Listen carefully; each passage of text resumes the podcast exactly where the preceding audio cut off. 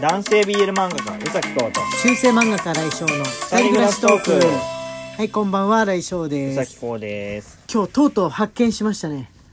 あバターアイス、バターアイス。そう。かじるバターアイス。かじるバターアイス。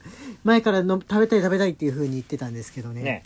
今日発見しましたよ。ローソン100で。ね。田んぼの真ん中真ん中ってほどじゃないけどまあであの農家の人の多い地域にあのあるんですけれども家の比較的近くにね、うんうん。そこら辺はね本当お年寄りの利用率が高くって、うんうんうんうん。コンビニはね周辺のコンビニ全部なかったんですけど、うん。そこのローソン100だけはもう山盛りで残ってましたね、うんうんうんむしろ他の普通のバニラアイスとかの方がね減ってるぐらいの。なるほど。やっぱおばあちゃんおじいちゃんたちちょっとかじるバターとか言われてもえなるでしょうー、ね。えーってなってんじゃいないかなって、他のお菓子とかもねやっぱ若い人向けのが比較的残ってて、えーまあ、おじいちゃんおばあちゃんが喜ぶやつがなくなっていくっておはぎとかねなくなっていくっていうところだったんでもしやと思って行ってみたらありました。ありましたね。セブンイレブンにしかないと思ったらそういうわけじゃないんですうね、ん。うん、というわけで、えー、と今日もねお便りを読んでいこうと思うんですけれどもよろしいでしょうか、えー、こうくんに読んでってもらおうと思いますのでいいねとニコニコマークとネギのマークをポチポチしながら聞いてみてくだよさいお願いしますはいじゃあこちらからお願いしますはい。ともちーより、新井先生、うさき先生、こんばんは。ついにライブ配信のアーカイブが残せるようになるそうですね。しかも今までのライブ配信もデータが残っているから聞くことができるそうです。ぜひぜひ結婚指輪交換の回をお願いしたいです。できるようになったらお願いします。美味しい棒。おおともちーさんありがとうございます。ます。そうなんだ、えー。そうなんだ。ってうちらうちらが知らなかった知らない。ともちさんよく知ってるラジオトークの情報通ですね。うん素晴らしいですね。ああじゃあどうやって見ることができるんだろう。普段の配信とは別項目になるわけだもんね。ねうん。ななんかその自分で配置して第何回目第何回目みたいにしてやる感じなんでしょうかね。でもすごい分量になるよね。普段の配信に比べてだって人によってはさ5時間6時間とかやる人もいるじゃん。ああ、でもそのまま残るでしょうね。うん。大大丈夫なのか容量とか大丈夫なのかな、このラジオトーク側どうのなんだろう。大丈夫だと思う。はい。わでもこの回大丈夫かなありかなとか思って聞き直すのも結構大変だよね。ね。うちらが。じゃあどの回をって言われるとこうリクエストのあった回だったらと思いつつもなんかあかんこと言ってないかなとかいう不安感は残りますね、ないと思う 不安になりつつもこう聞き直すのは2時間とか厳しいなっていう感じではありますが、まあ、これからそのリムジンデート配信みたいなのとかこのラジオあライブ配信だけどちょっと変わった企画をやったりする時になくなっちゃうのもなんかもったいないからうんうんうん。アーカイブ残せるっていうのは嬉しいかもしれないですね。はい。じゃあ、えー、と次はこちら。ああれ？これもあこれもねともちーさんのだったラジオで読まなくていいですって書いてありますけど元気の玉があのついてお届いてまりますすね。ありがとうございます。はいあのギフトギフトのあの昨日かなんかかな、えーステッカーステッカーオリジナルステッカー、はいはいはいはい。こう制作希望みたいなやつがありましてそれこれなんだろうっていう風な話をしたんですけどあれはあのーこう特定のリスナーやトーカーの方のやつで、あのー必ずしも、えー作ってもらえるってわけじゃないみたいですので、うんうんうんうん。えーまあ、それに関してのやつなんですけれども情報を教えてくださったんですけれども、まあ、なんかどどうなんだろうねあのーともちさんからの情報だと、えー一定の枚数がたまったら作れるとのことなんですけど一応ね聞いてみたんですよラジオトークさんの方に。って言ったらあのーまあ常にそれをやってるわけじゃないみたいなんですけれども。うんうんうんもうお願いしたらもしかしたらそういう企画を立ててくれるかもしれないんですがともちーさんがその発見したえ何はもぐもぐラジオさんですか？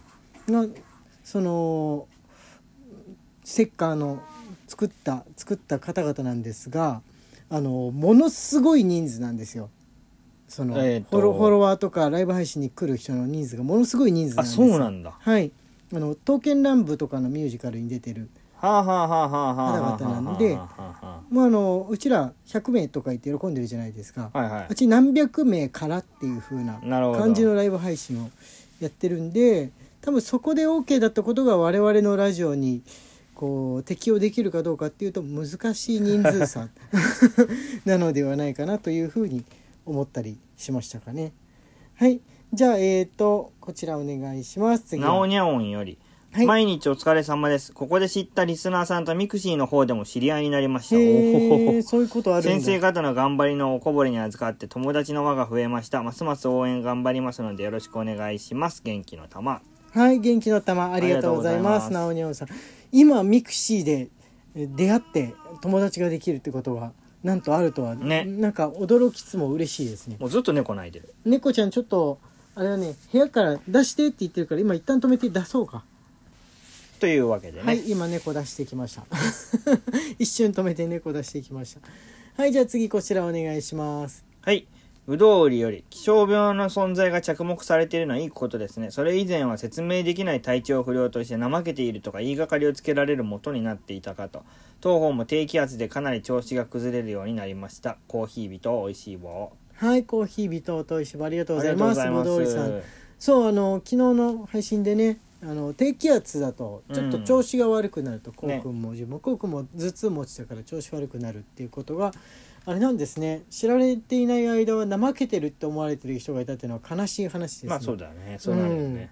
そっか。頭痛とかだと結構、まあ、分かりやすく体調不良っていう風なのだったかもしれないんですけどなんかやる気起きなくって首が重いしみたいなのだったらそれこそいやる気あんのかみたいに言われてもおかしくないかったかもしれないですね、うん。昔の内田さん。今はね結構みんな知ってるとは思うんですけどまあでも会社とかだと言いにくいですよねちょっと低気圧が近づいてるから今日は調子が乗りませんっていうふうになかなかまだ言いにくいんじゃないかと思いますが、はい次こちらお願いしますこれも気象病にはい。関してです、C のみより指ハート。はいありがとうございます。ありがとうございます新井先生、宇崎先生、こんばんは。先生方も気象病持ちなんですね。我が家では私と息子が気象病持ちで気圧の変化で頭痛や喘息が悪化します。頭痛以外には気圧の変化を感じた時に乗り物用の薬を飲みます。頭痛対策には？あ、頭痛対策には。はい。なるほど。トラベルミン、はい。あ乗り物用の薬ですね確かに。喘息の対策には喘息天気予報を見てステロイドの吸入回数を調節しています。喘息天気予報ってのあるんだ、ね。びっくりした。気象病には耳周辺の血行を良くするだけでも効くと聞きました。耳たぶをつまんで伸ばしたりぐるぐるしたり耳を折り曲げてマッサージをするといいそうです。お試しください追伸先日お送りした崎陽軒の月餅ですが桜は季節限定のものです。季節によってまた違う限定商品が出るのでまたそのうちお送りします。おーありがとうございますしのみさん。あ桜美味しかった。桜と、ね、抹茶もね結構美味しかったですね。あれが全部美味しかったんだけど、うん、割と気に入った感じで。耳をぐるぐるするとか揉むっていうのはあれですね。やっぱ乗り物酔いとちょっと似てんのかもしれない。乗り物酔った時もそれするといいっていうじゃん、うん。耳を揉むといいっていうけど、やっぱそれに関係してんのかなっていう感じでしょうかね。えちょっとやってみようかなと思います。今もう気圧戻ってきたのかな？雨も止んであの愛知だと割と調子よくなってきた感じですけれども、えー昼ぐらいまで降ってたっけね？はい。あじゃあ次こちら。ああ。これあれですね文章なしですね。なべべより指ハートいただきました。はい、指ハートありがとうございます。なべべさん。で次これあこれね大人でかなって一瞬思ったんだけど、まあ大丈夫かなと思ったんで今日読んじゃおうと思います。シフォンより先生方金柑。たまたまをご存知ですか？宮崎の選ばれし金柑のみが名乗れるたまたまの名たまたまエクセレントなるものが存在するらしいですたまたまエクセレント。その魅惑的な名と特別感に負けて即購入一人で食べてますとっても美味しいたまたまですが金柑なので苦手な方はご注意ください種は多いです元気のおーシフォンさんありがとうございます。玉ありがとうございます美味しそえー、絶対美味しいだろうねこれね。うん。どうどこら辺が違うんだろう。たまたまエクセレントとたまたま普通のたまたまは。うね甘み？やっぱ甘みなのかな？香りとかでしょうね。香りかな？ん。ちょっと苦いもんね金柑ってね。うん。うん、そこの苦みがひどくないとかそううんいうのあるのかな？